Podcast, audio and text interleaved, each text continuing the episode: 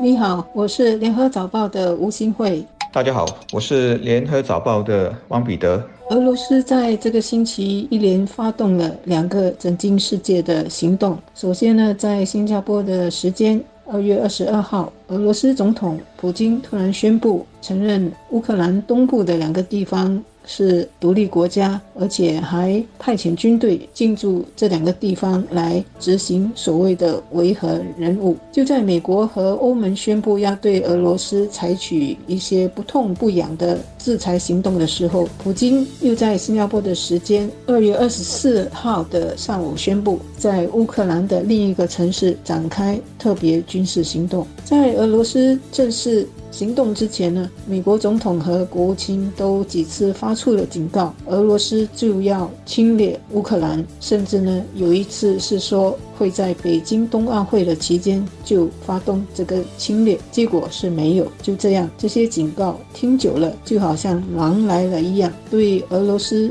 侵入乌克兰也就有点半信半疑了。但是呢。事情真的发生了，马上全球股市大跌，油价七年来首次突破了一百美元。美国的小麦和大豆期货呢，也上涨到近十年来的新高。果真，昨天在乌克兰的破晓时分。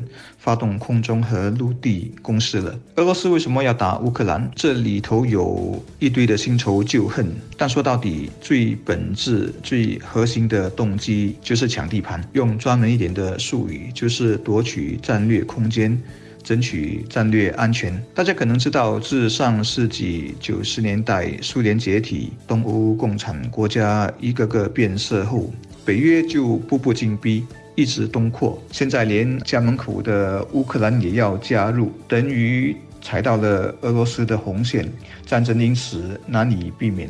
有人说，乌克兰人不也是斯拉夫人种吗？相煎何太急呢？这里简单的说，在地缘和文化上，斯拉夫也分为三块：东部有俄罗斯、白罗斯。算是斯拉夫的本家，是最纯正的。西部是西斯拉夫人，目前的国家主要有波兰、立陶宛、乌克兰。另外，当然还有南斯拉夫，主要就在巴尔干半岛上，那里种族、宗教、政治更加的复杂，几个世纪都在打仗。一战的火点就是在那里被引爆的。前南斯拉夫解体后。动乱就一直延续到现在。至于今天全世界都在关注的乌克兰战事，属于西斯拉夫的这一块。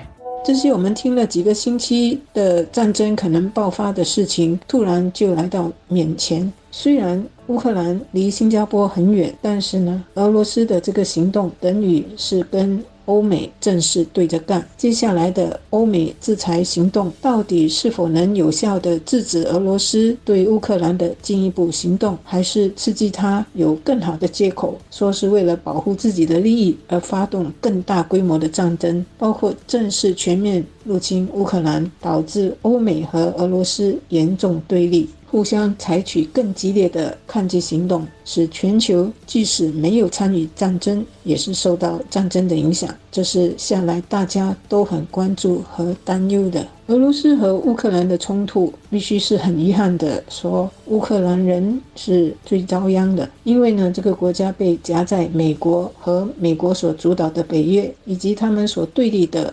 俄罗斯之间这个长久以来的地缘政治，现在升温成战事。如果一发不可收拾，全球都在希望能够在今年走出冠病疫情，让全球经济复苏的这个希望可能就会破灭，或者是受到严重的打击。这是非常糟糕的，因为呢，冠病疫情已经让许多国家的经济。伤了元气，元气还没恢复，又要面对这场战争可能带来的能源价格上涨，使包括新加坡在内的通货膨胀在加剧，那就会使许多国家的人民和企业透不过气来。东西方冷战结束后，和俄罗斯有仇的波兰、立陶宛。先倒向北约。此刻轮到乌克兰，但不像波兰和立陶宛，乌克兰最大问题是内部是分裂的，东部讲俄语，信东正教，更亲东斯拉夫，也就是俄罗斯；西部包括首都基辅，讲乌克兰语，信奉天主教，一直都亲欧美。现在俄罗斯和白罗斯要夺取和控制的就是西部乌克兰。其实，在乌克兰东部。分离主义分子和中央政府之间老早就开战了，只是俄罗斯没有直接参与，所以算是内战，还不构成对一个国家的侵略，也就不是主要争议的焦点。但大家应该记得，几年前有一架马航客机被飞弹击落，近三百名乘客全部遇难的惨剧吧？发生地点就在这里。还有更可怕的是，根据报道，当时一架新航客机也在乌克兰的上空，而且距离这架马航客机不远。下来的事态很不确定，人们首先要问：战事会扩大吗？啊，特别是美国会直接参战吗？从历史经验看，在意识形态斗争最激烈的年代，美俄或者说以前的美苏。都没有正面开战过，因为直接打就等于核大战了。所以，我们看到在世界很多角落。更多是代理人战争，或者一方投入战争，另一方就开关引号隐形参战。例如上世纪韩战和越战，美军直接冲锋陷阵，而苏联就在北约和北朝鲜背后默默出力。相反的，苏联入侵阿富汗的那十年间，美国人就在后面支持圣战士，提供武器和资金。所以美苏集团的对抗被称为冷战。但问题是。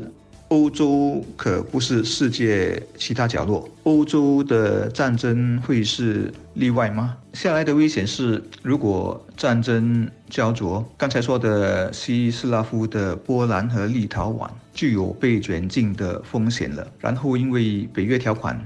攻击一国等于攻击全部，所以很不想、很怕打仗的德国、法国等，会不会也得被动的加入到战争中呢？至于老大美国，同样以历史为鉴，我们回顾欧洲上世纪的两次大战，美国人确实都加入了，但必须注意的是，首先他不是打苏联，而是和苏联联手打德国；另外是他没有在前期就加入，是等欧洲都打烂了。才来收拾破碎的山河，重建新的国际秩序。当然，美国的世界霸主地位也因为两次都是胜利者而被确立了下来。因此，这次和上两次最大不同是：第一，俄罗斯已经不是盟友，而是敌人；第二，这次双方都有。